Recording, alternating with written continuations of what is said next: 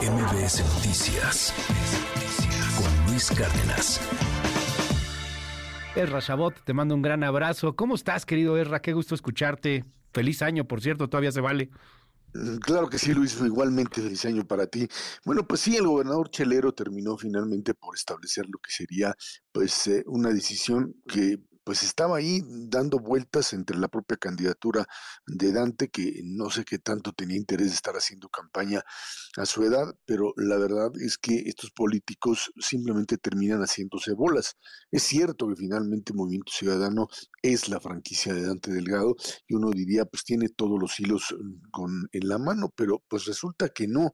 Las eh, cosas en los partidos políticos y más en partidos políticos, digamos, que no tienen una presencia amplia y que tienen un, liderazgo no solamente el de la figura, sino el de determinado tipo de equipos o de, o de personajes que, que arropen al dirigente, como el caso de Dante Delgado, terminan por generar esto, ¿no? Una, un destape pues, al estilo del propio Samuel García, de la, la, la, la, banalidad de, de, digamos, del, del proceso y, y toda esta, esta idea, esta arrogancia con respecto a quién tendría que ser candidato candidato. Aquí lo importante, más allá de, de la anécdota, es el hecho de que, pues, eh, por un lado hay una parte fundamental del movimiento ciudadano en, Jalisco que, pues, vamos a ver mm, cómo se divide. Alguna quedará leal, sin duda alguna, al propio Dante y a, en este caso, a Álvarez Maínez, y otra, pues, probablemente esté buscando en la oposición, en la oposición panista, perista, perredista, que no sé cuánto va a aguantar así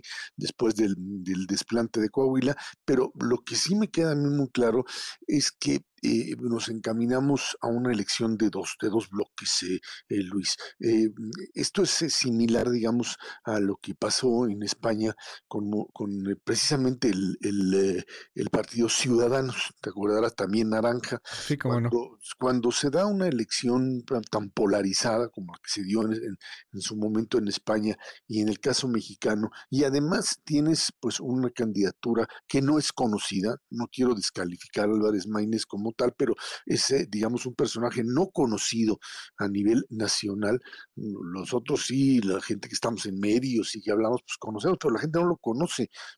Uno diría lo mismo incluso sobre Xochitl en una buena parte.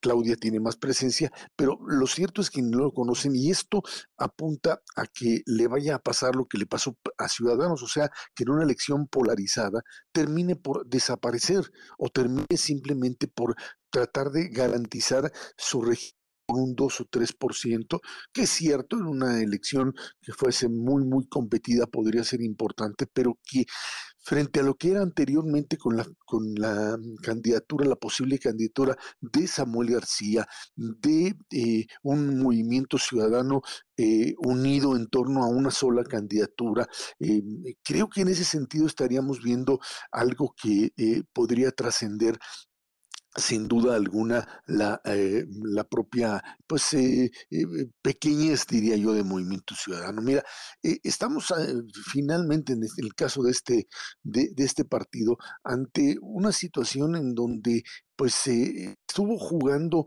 mm, de un, de un lado muy cercano al gobierno. Recordaremos el, eh, el evento o la, la, apuesta de Movimiento Ciudadano en el Estado de México con eh, eh, el, el, candidato que de alguna manera podía haber golpeado la candidatura de la propia Delfina Gómez, Juan Cepeda, y que cuando él se retira, termina pues siendo un elemento de apoyo importante a la actual gobernadora y que eh, hace mm, pues eh, pedazos a la propia alianza PRI-PAN-PRD y el porcentaje del 6% con el que ganó finalmente Delfina podría haberse diluido. Y ahí es donde eh, Movimiento Ciudadano trataría de repetir, digamos, este tipo de dosis, este tipo de acuerdo donde el presidente de la República, recordarás, apoyaba abiertamente a Samuel García lo veía como un buen candidato, etcétera, porque por lo menos desde allí analizaban que podía restarle una buena parte de votos a la, a la oposición, a la oposición PRI-PAN-PRD.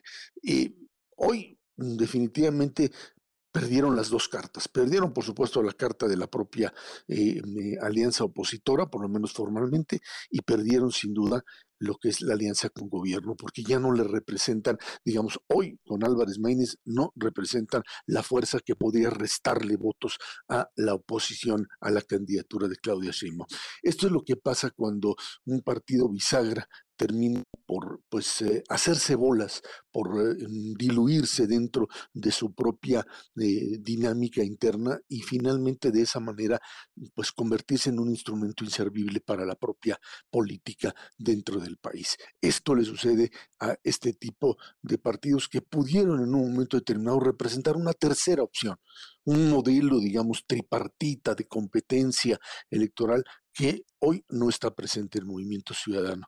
Podrá sobrevivir probablemente, pero en una elección como tan polarizada como la que se viene, creo que fuera del momento actual, posteriormente terminará por diluirse dentro de lo que será una contienda ahora sí que mm, verdaderamente salvaje, y ya lo estamos viendo con, las, con los trascendidos o con los, eh, los escándalos, y en donde el movimiento ciudadano no tendrá ninguna palabra que dar. Veremos qué sucede en Jalisco, esta podría ser finalmente la puntilla para el propio movimiento ciudadano, Luis. Eh, después de, que, se baja Fosfo, porque a final de cuentas a Samuel García, bueno, pues, pues entre que lo bajaron, pero él tenía posibilidades de hacerlo, ¿no? Este no quiso dejar ahí eh, pues alguien que no fuera de, su partido, no tenía eh, pues ahí sus razones. Yo te quiero preguntar, Isra, este, ¿no será que están peleando ya en este momento casi que hasta por el registro? Con Samuel García, pues apuntaban a ir creciendo, inclusive en algún momento empatar o hasta superar a una Xochil Gálvez, no sé si lo iban a lograr o no,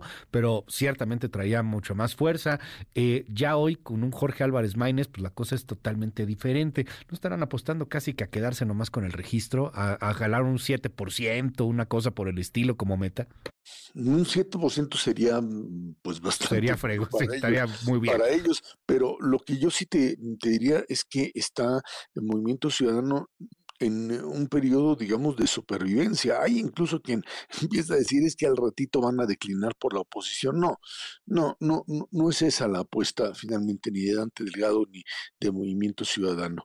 Eh, creo que de una manera muy, muy clara, eh, lo que le sucedió a Samuel García es, bueno, no, no, no, no pudo dejar la gubernatura porque eh, no tenía quien le cuidara las espaldas. O sea, lo que hay dentro de estos gobiernos que no tienen transparencia y que se maneja mucho como negocio particular, es una serie de irregularidades que necesitas a fuerzas a alguien que termine tapándolas, a él, a su propia familia, etcétera, y como no lo tienen, como no tienen, no, tienen esa mayoría en el Congreso del Estado, entonces lo que hicieron fue decir, pues no, no puedo, dijo Samuel García, yo no puedo en este momento mm, salirme y ser el candidato porque lo que me pueden sacar atrás me puede destruir. Y creo que ese fue el cálculo que hizo, probablemente correcto desde su propia perspectiva, pero el problema del movimiento ciudadano es que no tenía opciones, se le acabaron las opciones. La opción Marcelo, recordarás que era la, la opción más importante que podía haber presentado, pues finalmente no, Marcelo Ebrard decidió que se quedaba en la 4T y asumía finalmente de su rebeldía dentro de ese movimiento.